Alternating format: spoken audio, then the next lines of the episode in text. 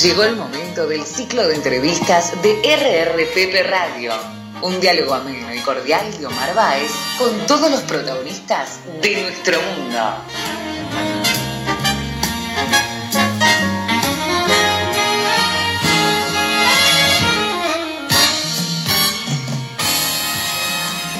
De nuevo aquí en RRPP Radio y vamos a dialogar con Santiago Lacase. Santiago es presidente de Ágora, una de las consultoras de asuntos públicos más importantes, y Santiago un consultor, un analista político trascendente en la Argentina. Con él vamos a dialogar sobre cómo se está llevando adelante la comunicación política de la crisis del coronavirus y lo que tiene que ver con su correlación política. Comunicación de crisis y política. De eso vamos a dialogar con Santiago. Santiago, buenas tardes. Omar Baez te saluda. ¿Cómo estás? Hola Omar, buenas tardes. Gracias por el llamado. Santiago, bueno, queríamos conversar con vos sobre la comunicación de esta crisis que está viviendo la sociedad argentina, es decir, la comunicación que lleva adelante el gobierno desde la génesis, desde, desde esta crisis, desde la crisis de comunicación, hasta ahora, hasta la última intervención del presidente de la Nación. Es decir, ¿cómo estás evaluando eh, el desarrollo de la, política de comunicación de la crisis?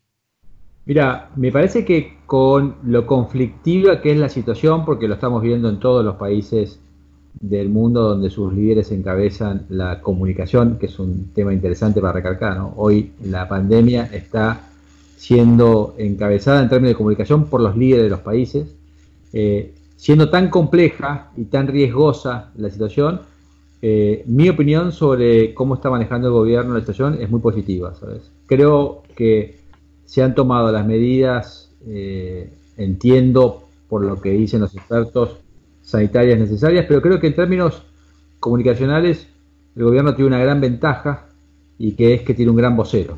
Yo creo que Alberto Fernández... Es el presidente. Exactamente.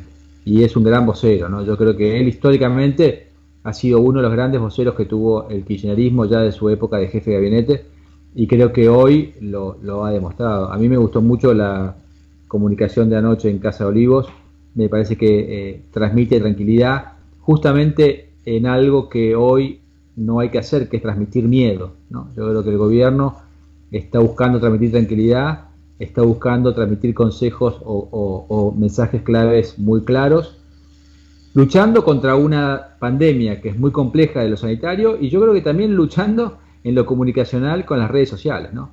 Que yo creo que ahí es donde se genera miedo y donde la comunicación se distorsiona, ¿no? Porque creo que el gobierno tiene que luchar contra la pandemia real y contra la paranoia eh, no real de las redes sociales, ¿no? Y ahí está el gran desafío. Sí, sí.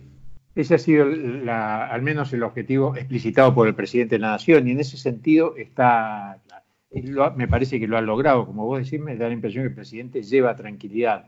Ahora, hay algunas objeciones que algunos expertos en comunicación política muestran. Quizás no sea el, este, haya que, discutir o analizar el discurso tan detalladamente, pero pareciera que en el comienzo había como alguna discusión entre los, este, los voceros y después que se están transmitiendo algo que me parece que puede llevar un poco de confusión, que se transmiten las medidas que se están analizando. Se están analizando estas medidas y no se sabe después si las va a analizar. Es decir, no, en algunos momentos no se transmite certeza. ¿Vos lo ves así o crees que es una decisión positiva? Es, un buen punto, es un buen punto porque yo creo que estuvimos hablando de la cuarentena total desde ayer a las 10 de la mañana. Exacto. Se termina concretar ayer a las 10 de la noche, ¿no?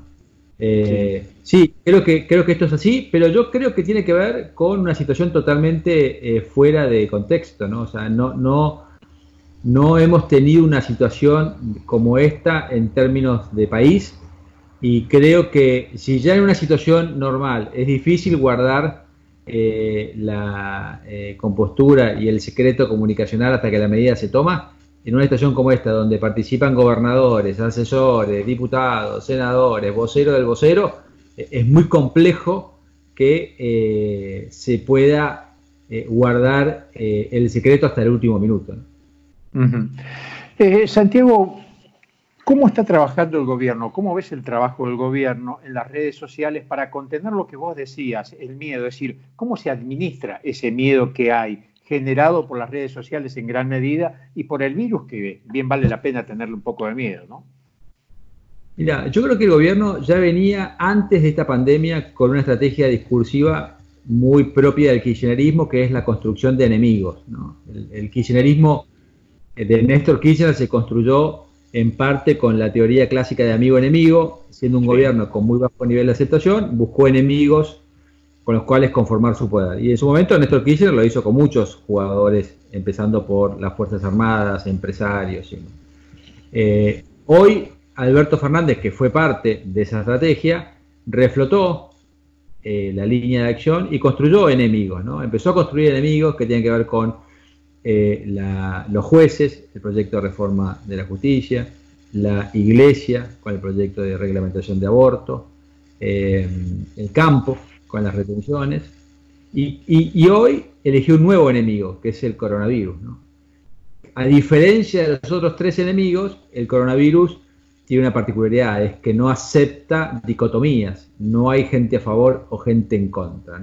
Y yo creo que este es el gran desafío y oportunidad que tiene el gobierno. Yo creo que el gobierno, de acuerdo a cómo salga de esta situación, va a haber un albertismo o no va a haber un albertismo. Porque creo que el gobierno ha tomado la decisión, en mi opinión correcta, de jugarla al todo por el todo cuando el líder de la comunicación es el mismo presidente de la nación.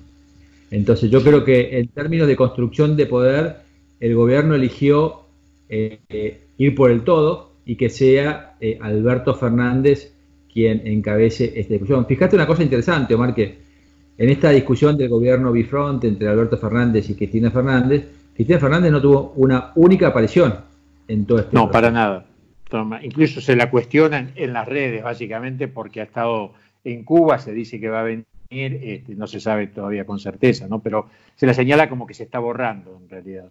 Bueno, yo, yo creo que, acá justamente está la apuesta de Alberto Fernández, ¿no? En constituirse como el, si, queremos llamarlo así, el líder de todos los argentinos, ¿no? Es, un, es una apuesta muy, perdón, es una apuesta muy compleja, ¿no? Porque a diferencia de los otros enemigos, campos, jueces, iglesias, este es un enemigo muy complejo. Sí, sí. Ahora, este, Santiago, eh, este es un punto de inflexión en la política argentina, digamos, si, si las cosas van bien, por, ojalá que vaya así, que se resuelvan bien desde el punto de vista sanitario esta crisis. ¿Es un punto de inflexión o no? Porque lo vimos al presidente de la Nación al lado de, de Larreta, de Morales y del resto del peronismo. Vemos una acción de ADEPA con todos los medios de comunicación, los que están de un lado de la grita y los que están del otro con una misma etapa. Me pregunto si es un punto de inflexión en la política. Bueno, yo creo que situaciones extremas como estas unen, ¿no? Fíjate lo que ha pasado en las guerras mundiales con, líderes como, como Churchill, donde han logrado unir a una nación, ¿no?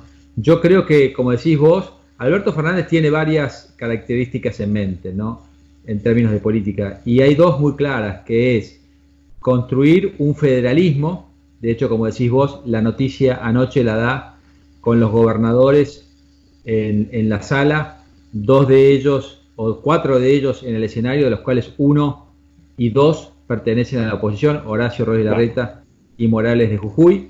Eh, y el segundo elemento, creo que en toda la estrategia de comunicación del gobierno, o por lo menos de Alberto Fernández, me corrijo, es terminar con la grieta política. Entonces, yo creo que, eh, como bien vos sabés, porque sos un experto en comunicación, existe la comunicación no verbal, además de la verbal. Y yo creo que en lo no verbal, el gobierno también está siendo muy efectivo. ¿Cómo crees que, sigue la evolución de esta comunicación? Bueno, es, es, es, es, muy difícil, ¿no? Porque nadie sabe cómo sigue esta situación, porque creo que el, desgaste va a ser importante, porque hoy hay 28 grados en Argentina, ¿no? Con lo cual el virus necesita una, eh, unos niveles de grado más bajos para poder desarrollarse, con lo cual ni siquiera estamos en el principio de la pandemia en términos estacionales, ¿no? Fíjate que todos los, focos críticos hoy están en un, en un lugar arriba del Ecuador X, donde el frío es preponderante. Entonces, yo creo que esta es una situación que va para largo y, bueno, me imagino que va a tener diferentes etapas en la comunicación. Creo que esta situación de eh, eh, aislamiento obligatorio, creo que no va a ser el único que vamos a vivir. Entrevés que se puede, podemos tener etapas de continuas o alteradas de, aislamiento obligatorio. Mira, el decreto mismo lo establece, ¿no? Que establece como fecha límite el 31 de marzo, pero existe la posibilidad de prorrogarlo. Bien, Santiago, te agradezco muchísimo esta comunicación con RRPP Radio. ¿eh? A vos, Omar, un abrazo grande. Un fuerte abrazo. RRPP Radio, la radio de las relaciones públicas.